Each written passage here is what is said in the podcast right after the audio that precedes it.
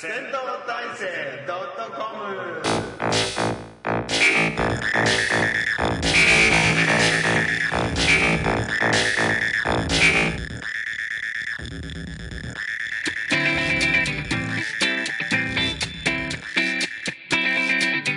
本日もやってまいりました。誰が聞くのか知らないけれど誰かがきっと聞いている。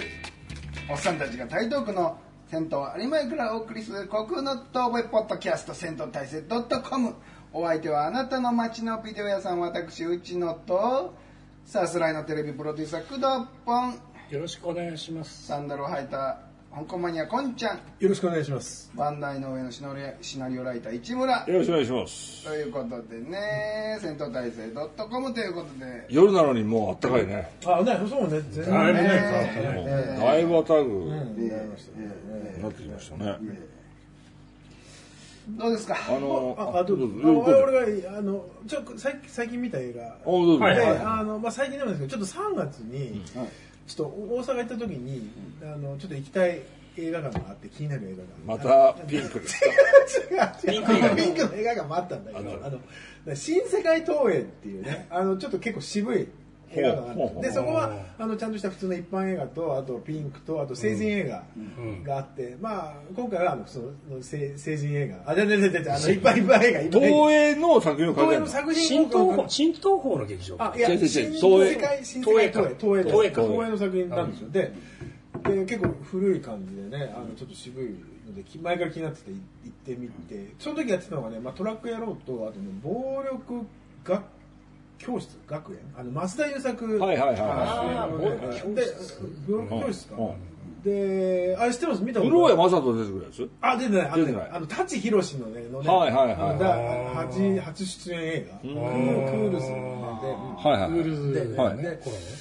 まあちょっと時間の関係でね、ああちょっとじゃあ松田優作の方って見て入って、まあ暴力教室で入ってみてですね、まあ渋い古い感じの劇場でね、多分フィルムなんですよ、まあそうでしょうね。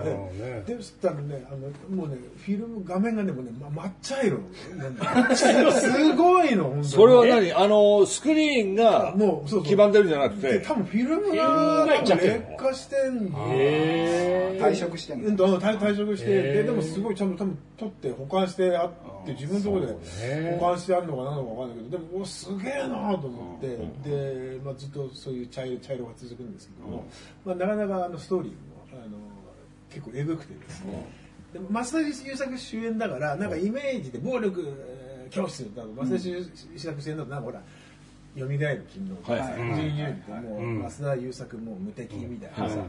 感じじゃないですか、はい。結構ねあのいろんなあ松江作先生で来るへんですよ。ー。ででもうその教室が荒れててみたいな。でねでまあ多分娯楽映画にちゃんとしようっていう多分1975年ぐらいとかの映画で、でもう本当ね70年代。娯楽でエンターテインメントしようっていうことでねいろんなことがね、次々とね起きてね本当ね松田優作がね霞んじゃうっていう感じ。そんなに面白いそんなに面白い周りのキャラクターもすごい。あのキャラクターもいや君高校生じゃないでしょ。クールスのクールスの人たちが。あ、学生なんだ。学生学生なるほど、そうか。そういう年代か。松田優作が「先生の名前は?」って、えー、はじ初めて来た時ね。でこう書いてたらナイフがバーンって刺して「暴力教室」すごくてなんかねいろいろでもまあなかなかね面白くてね。あのねいい感じでしたね。見てねえな。映画館は、もうずっとまだやってて、で、そのお客さん入ってんの？まあまあまあ入ってる。るそういう名画座ってこと？メガスメガスメガスうんうん新しいのはやらない。うんそうじゃなくて昔の。だから結構たまにあの見るとねあのツイッターとかはやってて。あツイッターあのファンの人がやってるあれもしかして看板すごいやつあそう看板ちょっと絵絵みたいなやつ。うん絵の看板で。うんみたいなやつで、うん。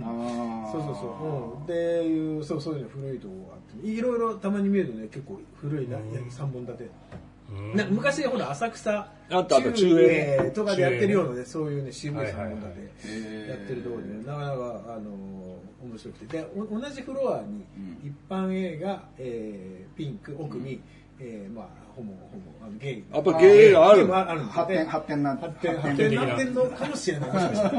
発展ナビに載ってるかな乗ってるかもしれない。ちょっと、あの、私も関関西の発展、ちょっとよく知らないんで。ね。あの恩恵なのになぜ？ちなみにその時やってたのが、あのーニューシネママホモパラダイスっていう。あそうこれもちょっと見たかったそれもちょっと時代を感じるめちゃめちゃ見たいね。や山本龍龍二さん山本龍二さんあのあのあの人は監督脚本主演ぐらい。一時期体壊してるって言ってたよね。あそうそうそうそう、ね。で今あの高円寺で居酒屋もねやってる。あ、そうなの？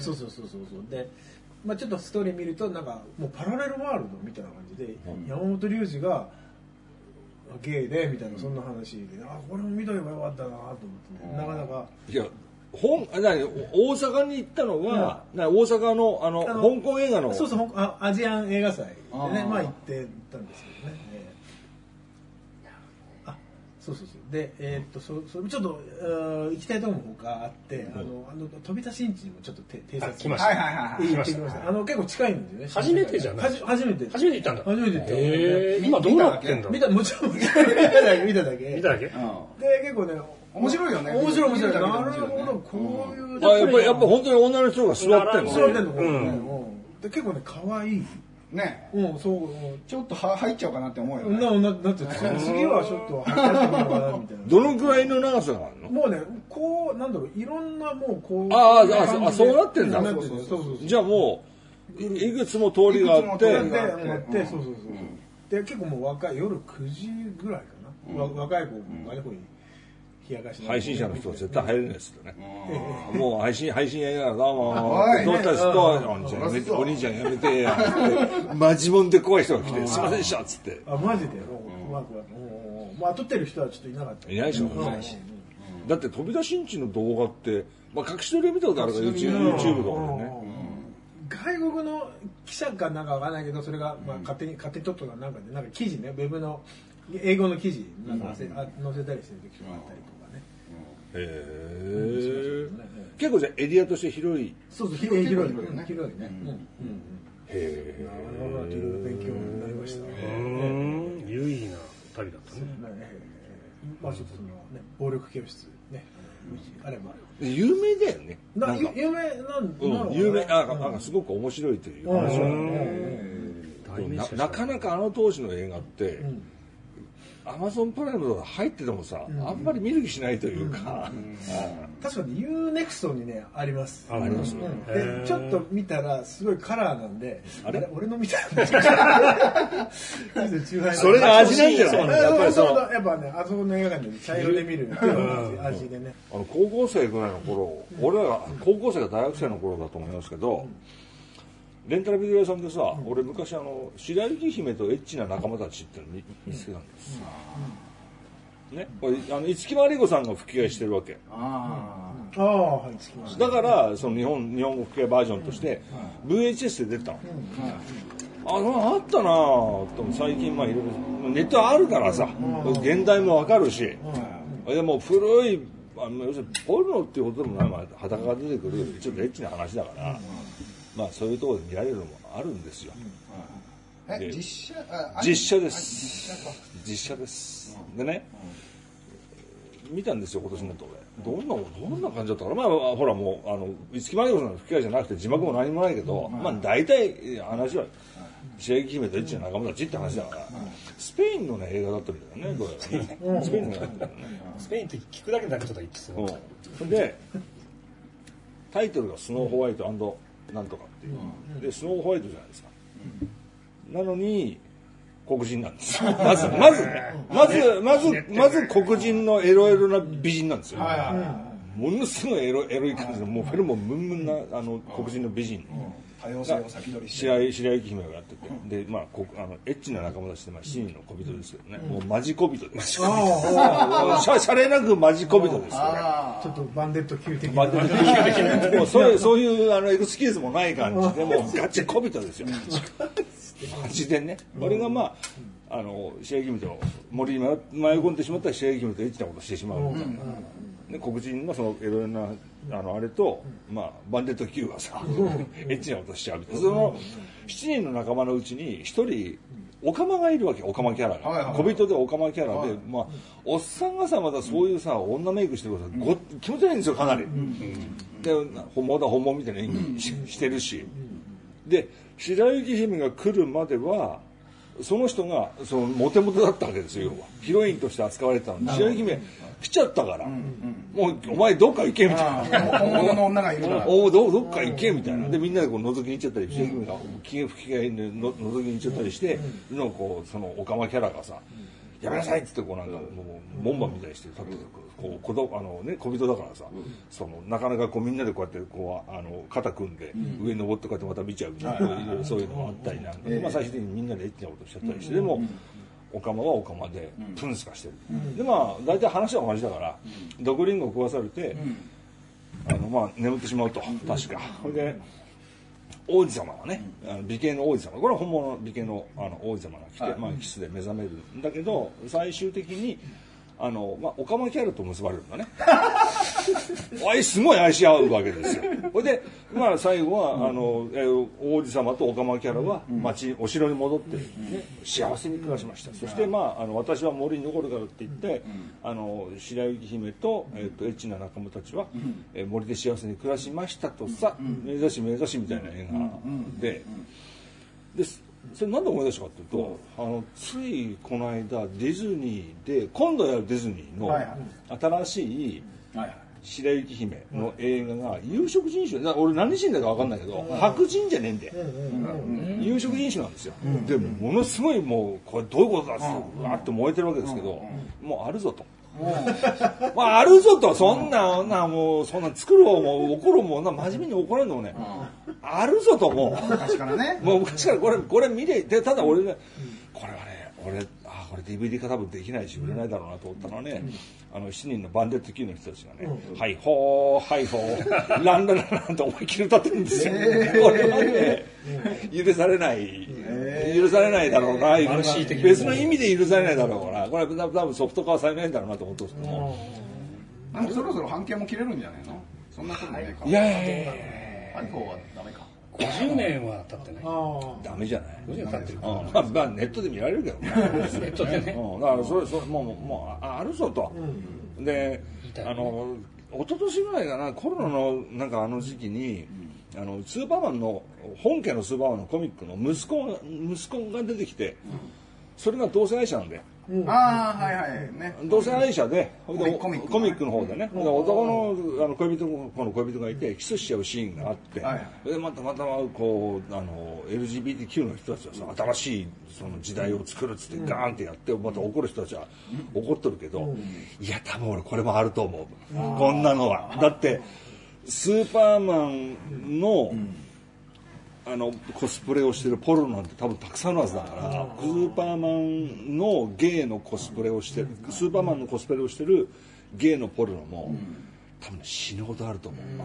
のスーパーマンの悪いものを男に捕まってねいじめられて射精しちゃうみたいな。死ぬほどあると思うからそそれであるじゃないかすでにと。どうせ。そんな本気で。もうちょっとねゆるくやりましょうみたいなさ。さなんかそんな気持ちになります。ね。もうなんかそういうの見ると。うん、なんかもうみんなほら真剣じゃんやっぱり、新しい時代とかさ、ね、ヒーローを汚すなとかさ。いや言うてますけどね。ね。もう緩くやればいいゆるくやってくださいよ。作作ってるのがちょっと狙ってるからねそれ狙ってる狙ってるのが嫌なんだよな多分な。このタイミングでやるってそういうことでしょ。いや話が面白いからどうってことないんだけどさ、どうせ白雪姫なんて誰がやってても俺じゃねえかよみたいなさ。どうせ。話が一緒だからね話一緒だからさ。まあそうね。そうそうそうそうそう。大体話話自体がルッキズムだからね。あ確かに。もうあれね。あれどういう話？あまあまああの嫉妬しちゃうんだよね、うん結局結局ルッキズムの塊だよね。うん。話として。鏡よ鏡よ鏡よそうそうそうそう。そうだからそんなにまあだから黒人黒人とか有色人種の人があのーね出るっつってもやっぱやっぱ綺麗なき綺麗な人なんでしょやっぱりね。いやそう白雪姫とエッチな仲間たちでも嫌いなんですよ、結局そこにルッキズムがあるからさ、うん。まあルッキズムっつってもね、いいじゃないねいやいいいいじゃないですかまあ別にねだからそん。なにムキにならなくてもいいん。じゃないのって、おそらくそのあのアングラの方のあの、ポピンクの世界のメディアでいけば、山ほどあるから俺ゲイのことは分からん。ゲイのそのあれのことは分からんけど、少なくともスパイダーマンアイアンマンハルクに関してはもうポルノ出てるじゃん、あのそれ系のポルノ日本でも普通にバットマンが普通にあのキャットウーマンではめてるようなやつって山ほどあるんですよそんなのしかもまたすんごいよくできてるんだよねあれがね。コスプレがね。バッキバキのあのバットマンなのにフルチンみたいな。ある普通にあるそんなね。そんなあんだあんな真剣に言わなくてもっていう気持ちで。でもそのうち廃れるだろうな。ここまで真剣にやっちゃうとな。ああうん廃れるっていうのは何？あのーそういうそういう作りそういう作りそのものがなんかこうどどあの多分話題にしようと思ってやってる、ね、商売だからやってるんだろうけど疲れるじゃん。あんまりマジにやそうらないと、ねそうね。半笑いでやりましょうよ。え？あの白井君とエッチな仲間たちみたいな。あ。れはね完全に半笑いでやってるからさ ちょっと悪意があったりして いろいろな方向に。でそれ見ていただけるとちょっと皆さんこう心が遅れるんじゃないかなっていう。まあそうね。ああんまりマジーになまマジになってるのもバカらしくなってくる。そうなんだね。マジでそんな言うほどでもなかろうよっていうさ。で気の毒じゃん。あの、だって、人魚姫？人魚姫今度は今度有色人種で、ね。似合うとか似合わねえとかって話になっねちゃう。女優が叩かれたりしてね。そう、かわい気の毒じゃん。だって、冗談断れねえっつうの、そんなの。ねしたらやっちゃうよ。俺だって俺だってリトルマーメイドやりませんかって言ったら俺でもやるやる。やるやる。やるやる。ギャやるラギャラギャラハリウッド級のあれですよ。なんつったらやりデますよ。ィズニーでそんな話で断るバカいないでしょやるっちゅうの。リトルマーメイド日本人のデブ男が今度やりますよなんつってね。もう叩かれたりしていいっすよ。あいいっすよいいっすよ。あ奥奥もらえるんならいいっすよ。あだから奥ももらえるわけだからねあれで。それはやるでしょうよでもちょっと気の毒っちゃ気の毒だな。そその時もしやったら多分ここに貝殻つける。もちろん。あやっぱもちろんつけますよ。ちっちゃいからここも隠れるし。ねまあ俺は見に行くわ。あうちのうちの人形姫ええやりますよそういうシャレの気持ちでみんなやりましょうよそうそうそうそうそうパクリ人生のパでパックンということでね毎回毎回ウェブからパクってきた相談に答えてしまおうというこのコーナー、婚活中の独身男性です。相談者諦めたらそこで終わり。終わりっていうのはあの終わり。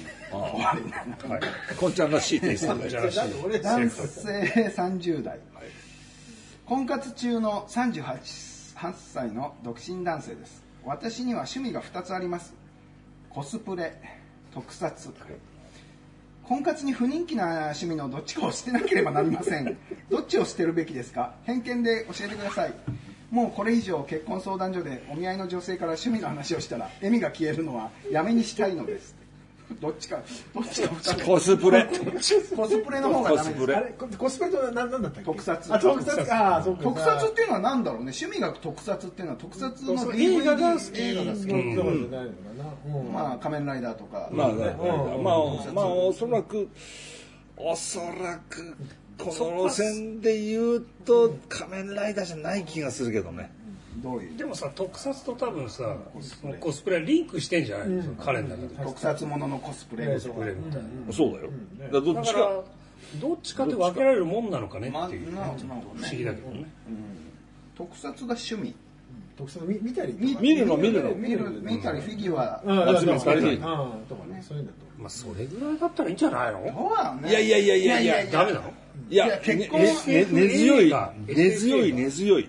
例えばまあそのあされによるけどさどうやまあまあ度合いによるよね。だからフィギュアが部屋にいっぱいでもうあのー部屋にフィギュア占領されてますみたいな。フィギュア結構あるよでも。ね。って思うだろ俺持ってないんだよ。あそうなの？俺フィギュアは全然。あそう。なんか前結構怪獣あれはあれは、あの、スター・ウォーズのやつ。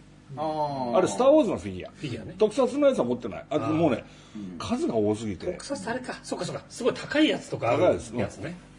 特撮のやつはもう多すぎて。マニアックですよね。しかも一体高いんだよ。高い高い高い。な高いよね。完成度高い完成度が高いからあそういうやつか。そう。俺が持ってるのはそういうやつ。そういうのだったらちょっとしんどいか。いやいやフィギュアは別にまあいいけどまあ見てるだけですよとかさ、とかね。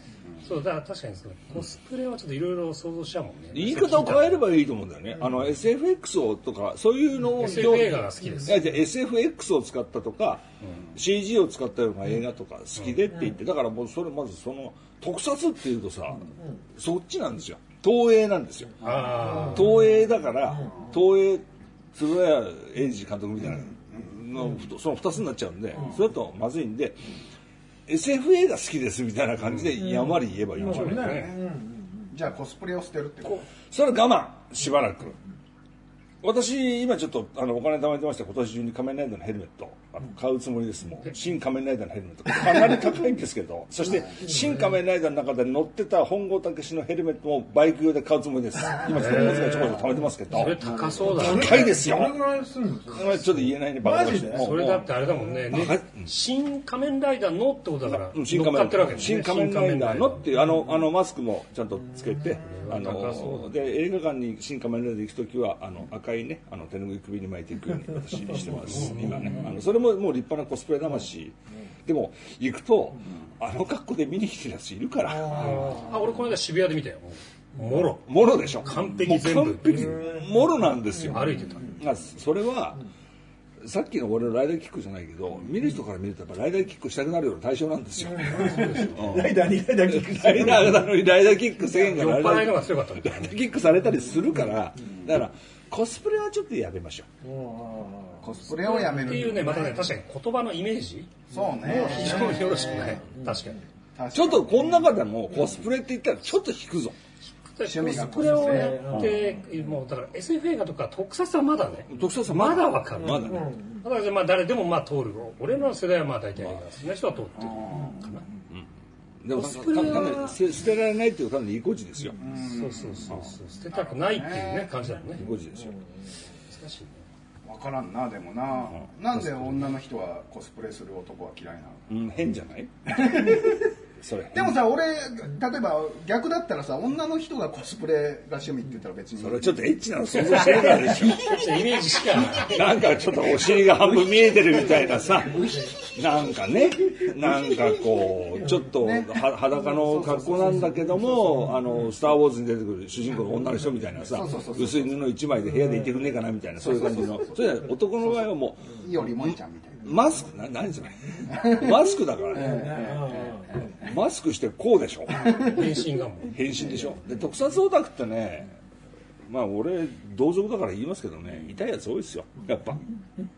特撮オタクは。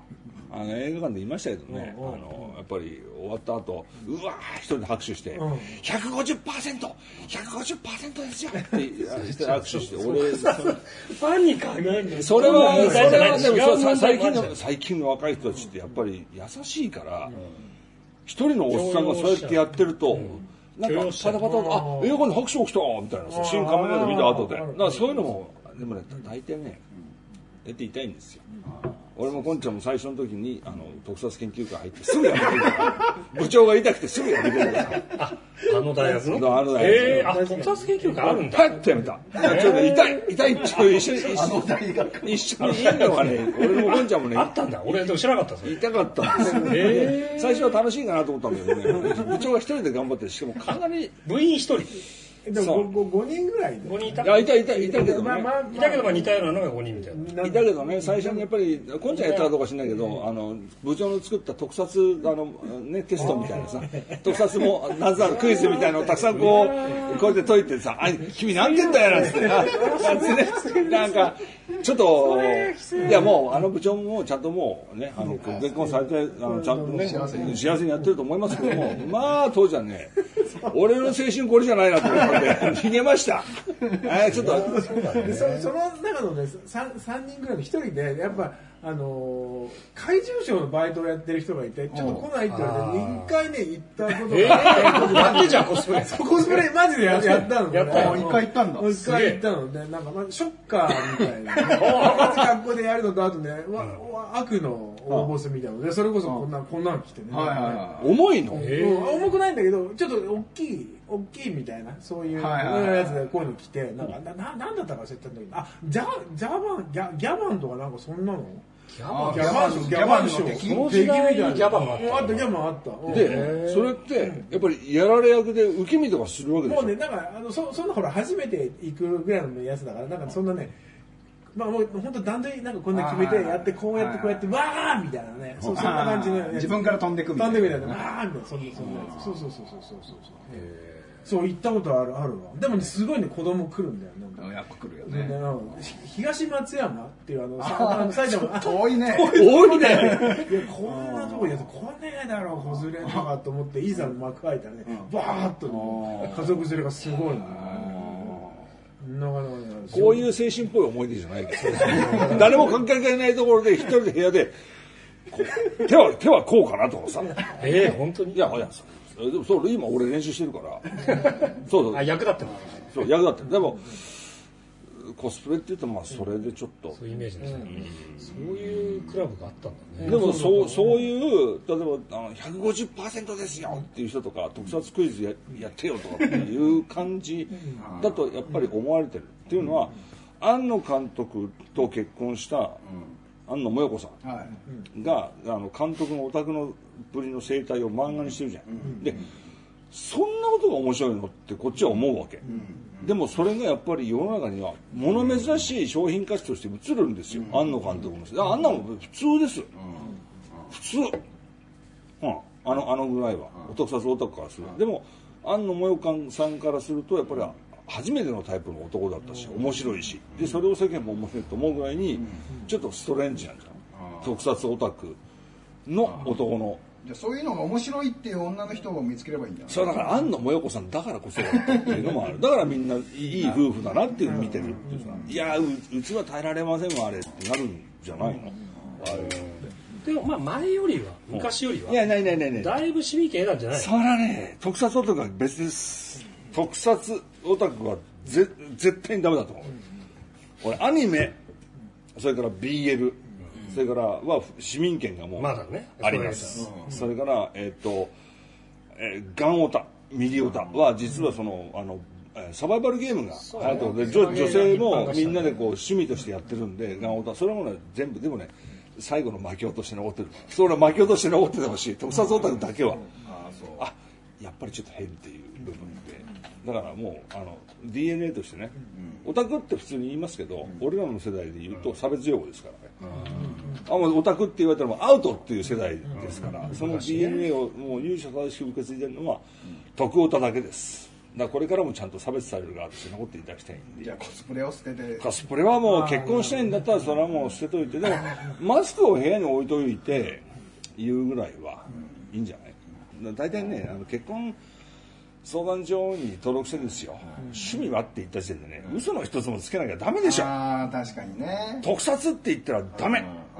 ダメダメ、ね、趣味です。趣味はもう釣りですとかさボーリングですとか。あなんかもう結婚しないんだったらね楽器の一つ覚えるとかねした方がいいですよ。ダメダメ。そんなのダメ。甘えたらいけません。まあそこから努力しないとねそっからそっからってください。もう特撮なんてね。嘘をつく努力をね。無理無理。そんな無理です、はい、楽器の練習をしてください。はい、はい、なるほど。ということでね、次、えーと修学旅行で東京に行きます。相談者地方ガール。女性10代。修学旅行でわざわざ東京に行ったのに昼ご飯はコンビニでよくね？っていうやつはどう思いますか？私は今度修学旅行で行く中3女子ですがクラス行動ではなく班で好きなところに行って好きに食べていいよということになっています、そこでどこに行こうか話し合いをしていたのですが班の人が「コンビニでよくね?」と言いました。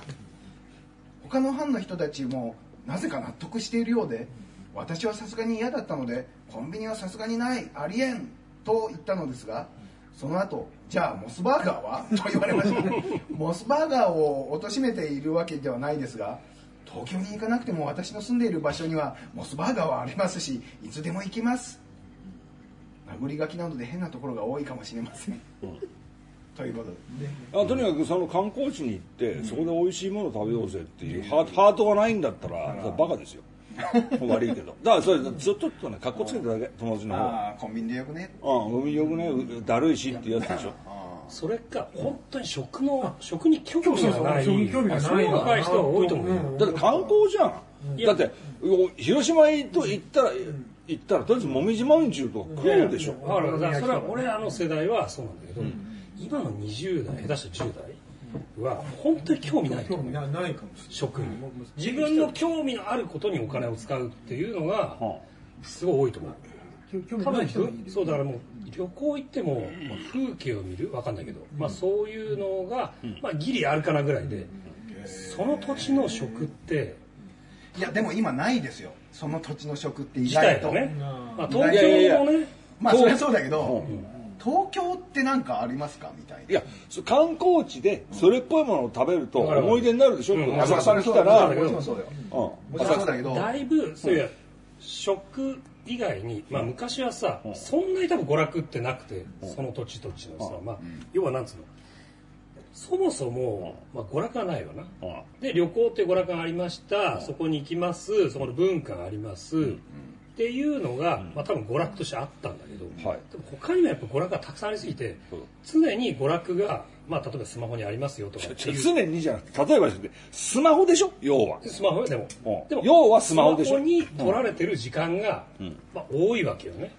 俺らの子供の頃と比べてよ。はい。そうなってくると興味もちょっとそがれるんじゃないの？やっぱりそういう外に対する興味はね。しかしコスパの話をするならねたこ焼き屋を見つけてたこ焼きを食った方がコンビニでおにぎり買うよりも安いと思うんですよ。大阪だったら絶対絶対そうだと思う。それすらもう面倒くさいいんでしょ？いやでも東京って何かねって思うんですよ。うん。まあ、今回ね。ああそうね。東京だから大阪だったらたこ焼きお好み焼き。東京はないよ。ないよね。ないないないないない例えばまあ例えば原宿に行ってなんか有名なお店まあクレがあープ的るかなってなことだよね。だから本当に彼女たちはそう言ってるだけであって、コンビニでしか食わないって言ったら竹下通り行って、じゃあわざわざコンビニ行って食うかって話ですよ。そうそうなんですよ。そう結局クレープ食うんだって。結局言ってるだけこれは。そういうやついたいた。うん。浅草浅草行ってね、コンビニでモスバーガーで食べるかっつったら食べないよ、ね、食べない食べない。なんかお好み焼きとかなんかそれっぽいの探して食おうよって話絶対なら言っちゃえばいいんだよ。くだらないくだらない。もういやだから工藤が言ってること正しいと思う俺。それあると思うけど。も、まず、まあ、行ったら分かんないけどね、うん。多分ね入り口としてそんなに、そそこにプライオリティがないというか、若い人はね興味果たしてあんのかなっていう疑問があるんだよね。多分行ってしまってそこであえてコンビニに行くってなるとこれ逆に頑固だでうん。確かそれもすごいに。からね確かにそれはすごいと思う。それ頑固でなんかそそれしか食えないって言うんだったらまあそれ例えば例えば駒込行ってね、駒込行って、コンビニで飯食うかっていうのはあるかあるある。それはある。駒込なんもないから。駒込ならではなんも失礼だろなんてないから。なんもないっていうなんと俺たちなんとお世話になってる 駒込なんてないから。何にも。俺らの第二のホームタウンじゃないモスバーガーでも食っちゃえって感じになりますよ。ええでも浅草、浅草ね、いや竹下通りだよ竹下通り。竹下通りとか行ったら絶対何か食いたいってやっぱり。それぐらいで渋谷巣鴨巣鴨とか行ったらなんかそうだ団子とか食べたいしね。だから浅草原宿がまだわかるよ、うん。だ練馬練馬行ったら何もないないし。練馬そこには白黒来ないだろ なんで練馬行くの？渋谷でもさ渋谷じゃなきゃ食べれないや渋谷はないでしょ。渋谷は難しい。新宿もそうよ。難しい。いや逆にありすぎるんだよ渋谷とかって。あうん、ありすぎて例えば本当に本当に調べないと。あそうそういやそう。そそうれか本当に渋谷とか新宿にある店はもう結構地方にあったりするからチェーン店でね。まあそれはわかるけどね。ないわかるけどね。池袋とかもね。池袋。とかも池袋新宿渋谷でも修学旅行で来ないだろ渋いやまあ新宿は行くよ。渋谷あそう。あく渋谷は新宿渋谷って難しいね。うん。何食うかって言われると。難しい。うんまあでもそれにしてもコンビニでは食べないよね。いや俺現場に行ったらねなんかっていう気持ちになると思いますよ。それは。うん。歩いてたらくれればいいけどね。あここここ美味しそうなんて言ってね。確かに俺の願望かもしれんけどでも逆に繁華街東京の繁華街に出てあローソンあった地元にもある。だから安心だからこれ食おうやっていう気持ちにはならんだろう。やっぱりどっか入ってみようぜっていう気持ちにちょっとなるんじゃない？浮かれてるしそれは。だってそれこそ写真撮ったら面白くないじゃん。まあ取らないし渋谷ローソンのおにぎりです撮らないよね。撮らないでしょ？ね。うん。やんないから。まあまあまあまあ言うとるだけで。だからまあ現場に行っちゃえば同じだよっていうさ竹下通りだったら絶対俺なんか一発もう心持ってかれちゃうと思うけどね。竹下通り行って俺らが食うもんないと思いますけどね。会社通りまず行かない行かないけどねね。行かないんだよな最近ね映画行くじゃん、どっか遊び行ったりするじゃん一人で、帰りもう富士そばで済ましちゃうってことが多い俺。いやまあそりゃそうでしょ楽だから、俺だって吉牛とかさうん。それは多いしでもコンビニだよねそれね。コンビニといやココンビニは食べないなあんまり。ンビニねでもねいやどっかね行く時ねまあまあまあ移動中とかは結構使う。だからあんたたちだって地方ロケして済んだからさ。地方ロケもそうだしうん。どっか仕事で行った時とかほらうちプライベート行ったうちの時みたいにおこぜ料理でえらい目に遭うみたいな。ここで料理。ねお前よく覚えてんねそういうのね。おこぜ料理でたたっかみたいな。よく覚えてんね。でもそういうと覚えてるんだよね。そういうのはね。コンビニは覚えてないもんね。確かに。でも地方行くとねやっぱね大体美味しそうなものはねなんか居酒屋とかにあったりするんだよね。あ酒飲まないやつは結渋い居酒屋構、酒飲まないやつは結構厳しかった。一人しかも一人だとさ入りねね。入りその土地の料理とかって居酒屋とかにあったりするんだよね、なかなか入りにくかったりするんですよ。なんかこう中がさ、まだワイワイしてる感じだとすると、余計ちょっと通りすがりだと入れない地方だとっていう、こんちゃん平気でしょ。なあ俺俺毎日ねガラーみたいな。毎度みたいな。感じでめっちゃアップしてるねそれでね。そう。だから、まああれだよね。でもやっぱさっきうちらも言ったように東京でこれ食べろみたいなものがいまいち浮かばないん。だよまあまあそん。なに東京に住ん。でいながら東京の食をエンジョイしてないからねしてないしてない富士そばは吉野家で済ませてるぐらいですか日本全国あるからねもうあの京都行ったってさ行ったってサテンさサテンにふけようぜってやついるわけだから。ああ確かにね。そんな感じってことそんな感じなんじゃないっていう。でそういうやつ無視してこっちはほら、あっちこっち行こうぜって言って。いやもう本当楽しんだ方がいいですよね。行くんだった楽しんだものら勝ちですよ、そう、バカやった方がいいですよ、すかしてたら本当ね後悔するよ、でそれやってるやついたもんやっぱ、うん。うん。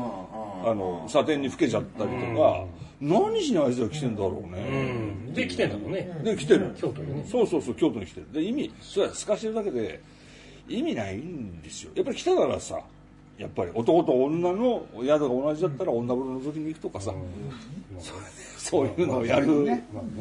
それで先生にぶん殴られる。やる。あれるっていうのもありで。思い出思い出ですよ思い出ですよそれも。どうですかね？どうですかね？どうですかね？令和もう12過ぎてるんでちょっとキレがない感じ。で ぼやぼやーんとしてますね。眠いっす。眠いっす。みたいなえ毎回毎回一本の映画について。何やってんの？語り合おうというこのコーナー。今回の映画は「はい泳げません」ということでね、もう前回に引き続き割とメジャーめなですね。はい。えね高橋秀美のエッセイを原作に描くヒューマンドラマ。泳ぐことができない哲学者と彼に水泳を教えるコーチの歩みを描く。監督と脚本を手掛けるのは船を編むで日本アカデミー賞最優秀脚本賞を受賞した渡辺健作、えー、と長谷川博美主演というね綾瀬はるか小林薫ね麻生久美子などなど。はい。大学で哲学を教える高梨裕二長谷川博美は、えー水に顔をつけるのも怖いほどの金槌だった、あれこれ理屈をつけては水を避けてきた彼はプールの受付で 臼原静香綾瀬はるかに強引に入会を勧められ水泳教室に通い始めるコーチの静香に毎日泳ぎを習いに来る主婦たちに混じって練習する中でユージは過去のさまざまな出来事を振り返る、ということでねはい。えどうでしょうか。あのーこれ俺中学生の時に先生から言われたことなんだけど、あのー自転車と水に浮くこと、で一回できるようになると、できなくい時の感覚が分かんないって言うんだよ、そういうのって、ああ確かにそうかもっていうふうに思ってて、それまですごい練習してたのに、ある日突然できるじゃん。自転車も水に浮くことも、行くことね。うん水に浮くことね。泳ぐことじゃなくてね、でそれはそうすると今度逆に水に沈むたり溺れたりすると自転車に乗れない演技で今度やるのが難しいんじゃないかなと思ってるんですよ。今逆に、そうすると長谷川博己さんは多分泳げる人だと思うの。当たり前に、でも泳げない人に見えたから、そこはうまかったなと思って、なるほどっていうさ、なんか本当にあの下手な人が必ず演技すると、あ苦しいみたいなバチャバチャバチャってやるだけなんだろうけど、なんか本当の顔顔つけるのも嫌でちょっと怖くてっていう感じに見えましたっていう。それは良かったですね、はいはいはい。はい。はい。もうね競泳水着、はい。い、いねやっぱりあそうね。伊沢山秀子さんじゃなくて。じゃないじゃない。あいいっすよ。競泳水。着と思いました。じゃあぼ僕はあの、まあ、麻生久美子さんがねあの久久々に。関西弁でね。ね。か関西の人なんだっけあの人。いや違うどうなんだろうね、ん。関西弁で。すね々見えてあのよかった嵐あるからよかったです残念。ね。まあそれしかない。あのね 俺えっ、と予告編ちょこっと見たのかな、うん。全部見てなかったんですからでパッケージ、ととにかくパッケージの印象が強くて、なんかこうあの長谷川博己と綾瀬はるかのひろきなんだな。それひろきかなひろみまあど全部まあひろきひろきひろきひろきなんだで、あのまあ恋愛ものだと思ったわけ。うん。ああなるほど、はいはい。ラブラブコメディだと思ったんですよ。綾瀬はるかと,、うんあと長谷川博己さんの。確かに。恋愛ものだと思って、でなんか素敵ななんか恋愛。うん。はい。でちょっとこう奥手な二人がみたいでさ、だから長谷川博己さんがそれこそ綾瀬はるかさんの水着でちょっとおちんちん大きくなっちゃって、水から水から出られません。出てください。いやちょっと今今出られないんでみたいな。そういうなんか楽しい描写が、まあ、ないないですけどそんな描写あるわけないんだけど、あるわけないんだけどなんかそういうような、ねラブコメ的な。ラブコメ的な感じだったら素敵だなと思ったのこの二人で、ね。全然そんなじゃねえなんかもう子供が長谷川博己さんバツイチでその,、そのバツイチの原因がまあ大きな原因がね、息子が死んだっていうさ、鉄？鉄？鉄？なとと友之君とかいうのかな？友也。友也。君友也。あそう友也。友也っつうのと友也なんつってさ、いやいや、俺は長谷川博己さんがおちんちん大きくなっちゃって、プールから出られませんみたいな、そういう楽しいのが見たかったのに、友也みたいになっちゃってるから、いやもう勘弁してくれと、もう、もう勘弁してくんねえかなみたいな。さ、友也って泣き叫ぶの勘弁してくれねえかってちょっと思って、うん。ぐったりしちゃいました。わかるんだけど、俺は逆にもう嫌な予感しかしなくて、もうこういうもちろんそういうねその子供のどうとかってもちろん知らなかったけど、嫌な予感しかしなかったんだけど、ある意味、その嫌な予感をちょっと裏切りつつ、意外に意外に見れたってのは意外に見れた。要はあの話だけを多分ストーリーだけで見ると、もう寒いのもう決定みたいな。寒い棒決定って感じだけど、そんなにね寒くなかったんだよね、見てて。で多分これもこの映画としてまずやっぱりそのなんつうのずるいなと思うのは、あの二人キャスティングできたら、もう勝ちみたいなまあ、感じなわけよ企画としては、まあ。であとはもう好きにしてみたいな、要はあのキャスティングでもうほぼ勝負として決まっててある程度その売り上げは、っていうのはずるいと思うんだけどでもその中ではまあなんかやろうとしてることがね、なんとなくそのなんつうのそういう意味そういう意味ではラブコメ的なものだったりとか、二人のね恋愛に発展するんじゃないかっていうのを完全裏切って、なんかよくわかんないお姉ちゃんと子供の好きな子がいてみたいな、ちょっと裏切られたところは俺はちょっと面白かったけどね。逆にそっちに行かなくてね、まあ完全そっち行くのかなと思ったけど、行かなかったからさ、最終的にねあの二人は。あの、まあうまい下手で言うの失礼なんだけどさやっぱりあんまりうまくねえ。いやいや映画のお話の作りとして、うまくねえ感じでさこういうの見るとさ、なんかそんなに前向きになんなきゃダメですかっていう気持ちになるのよ、まあメッセージやね。ただ生きて生きてるだけじゃダメみたいな、ちょっと前向きであるっていうことを大前提としてそこに向かっていくその過程でね、友やみたいなさ「いやいや分かったよもう。あったあった」っていうさ。だからそう全体の映画としてはこれ結局何が言いたいのってのはよくわからないんだよ言ってることは多分前向きに一歩踏み出そうっていうその一言だけじゃん。それがねそのためにものすごい助助走が長くて構造としては超単純なんだけどまあそこに浮き沈みも大してないしねその彼のそのなんつうの生き方にね。だから結局セリフとかのあれに端々に哲学とか、あの泳ぎのあのプチ情報的なね。極意とかを絡めて、なんとか前向きにっていう方向に行かせようとしてるのが分かるんだよね、はい。結局作り方として、ああこういう作り方でこういうことを考えながら脚本やってんだなっていうのが分かるから。それは単調なんだよねすごい。ねうん。その方向性が同じだから。うんそうそうそうそうそうそうそう。なんなんとなくね。ドラマドドラマ的ではないよね。そうそう。まずドラマがあってみたいなのじゃなくてね。方向性を決めてみたいな感じに見えるからね。ちょっと、うどうだってやっぱり思うわけですよ、あの前向き前向きって言うけどさそういう映画でさ、えー、と子供が亡くなった子供がさおかんに入って焼き場に入るところをさそのおかんの目線で撮るじゃん、あいや俺これ必要かなって思うんだよ。俺ここまでのことやって後半取り返しつくの？って思っちゃうわけ。前向きに持ってきたいんだろうけどこれ相当なカットだからこれってさ必要かと確かに面白いカットはあったけどででまた「ともや」でしょ。もういいっていうの。まあ俺がそれそこだけこうちょっと嫌な気分になってるからいいなとも言いますけどあのなんていうんですかね。男の人とか女の人はねもう半泣きになりながらね「あわわわみたいになってるのね。演技で あんまり演技で見てて楽しくないんですよ。どういう状況だろうとも。もうそんなのね。まあでもまあ、まあ、100人が100人ああいう演技するわな多分なまあ見たくないんだたまやーみたいなやめてやめてやめてって思って見てるんでああいつになったらなんか水から出られませんみたいな。何でですかみたいな。そういう可愛いシーンあんのかなと思ったら。なかったね。ちちなみに皆さんあの小鳥遊びって書いて高梨って読めましたああもちろんそれはもう。いや俺読めなかった読めなあかっ本当あマジで？マジで、うん。た俺読めなかった。ええー、俺俺読めました。読めた。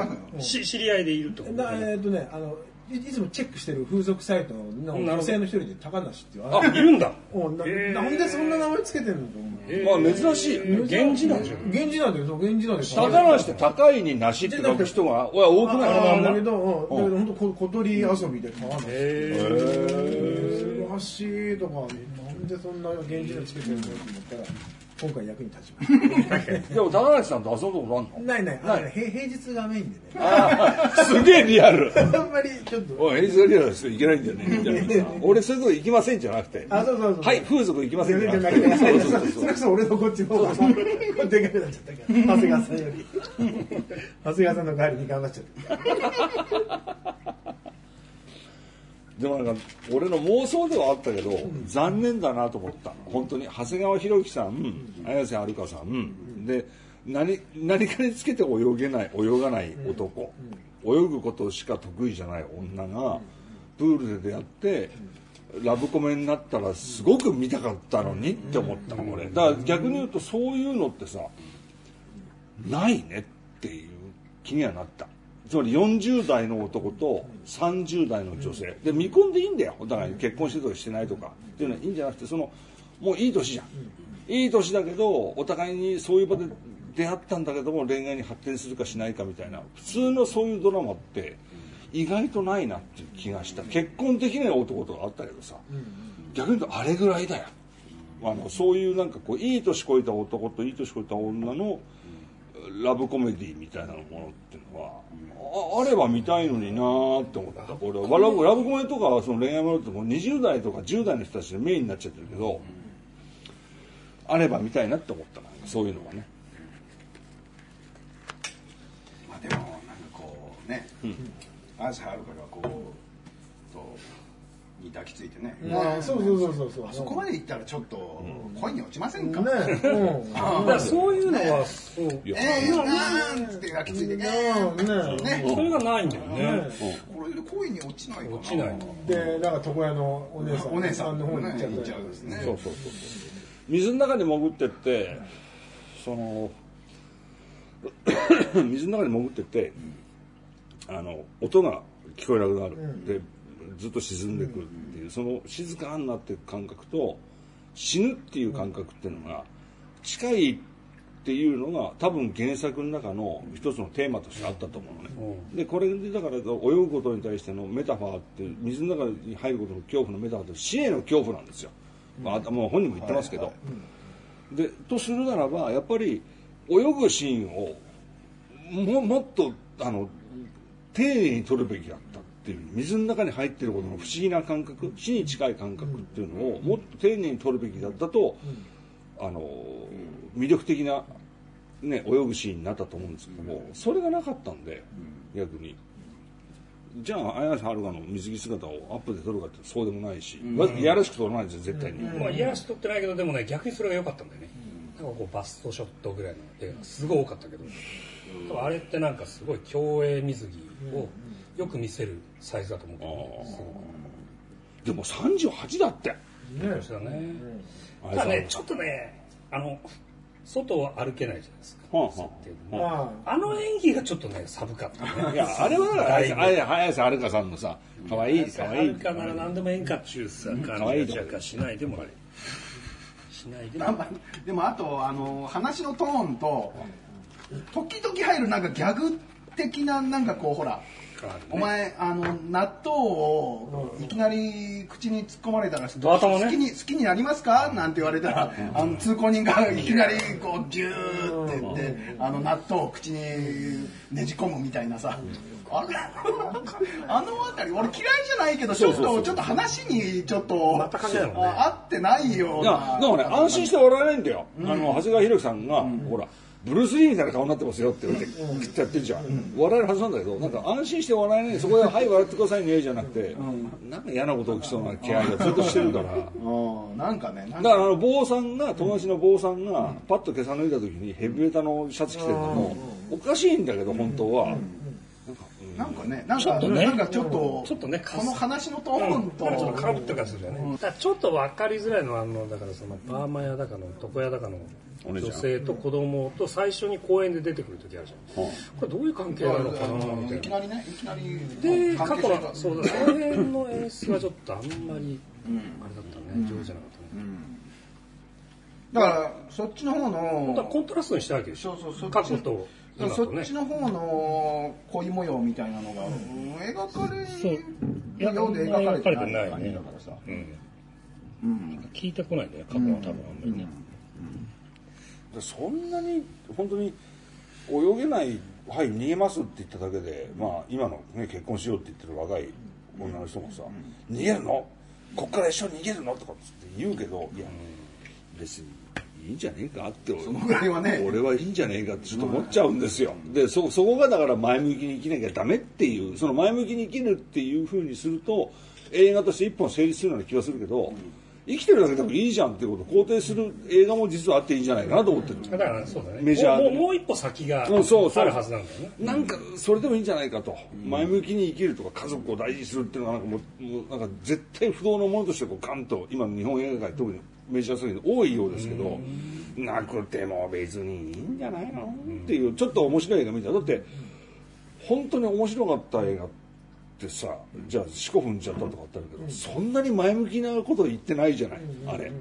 そうねいつエンジンかかったのか分かん。ないけどいつの間にかもっくん。エンジンかかってるっていう、何度もやるぞやっぱ面倒くせえややるぞ面倒くせえって言言いながらやるっていうでいつの間にかエンジンかかってるみたいなのででも結果的に面白いじゃないですか、いい映画見たなっていう気持ちにすごいなれるんであって、何かこう前向きにとかっていうその思いやりを持ってとかっていうのをこうどんとテーゼとして出さないとやっぱダメなのかなっていう気はしますけどね。企画としてはね本当に綾瀬はるかが競泳水着着て水泳を教えるってもうこれでもう見えるから、ああもうそれであおっぱいバレーと同じだよね。おっぱいバレー方式ね本当もうそれで多分まあ制作費は大体来るんじゃねえかっていう企画のうまさはあるけどね。綾瀬はる綾瀬はるか綾瀬はるか？水もう競泳水着は絶対。何やってるんだ？綾瀬はるかがリボルバー売ってるんでリボルバーリリーも成立みたいなそういう感じなのかねそれでお金集まるんだ。あれあえてあるからねザ・ザトウイチやったりとかねねそう言われるとすごい扱いをされてるようだだからから何でもやってんだよだからあ何でもやってるねすすごい言われたこと何でもやってるうん男のイメージより男性の夢をあそうだね。二丁拳銃水泳座取りしたからね。すごいな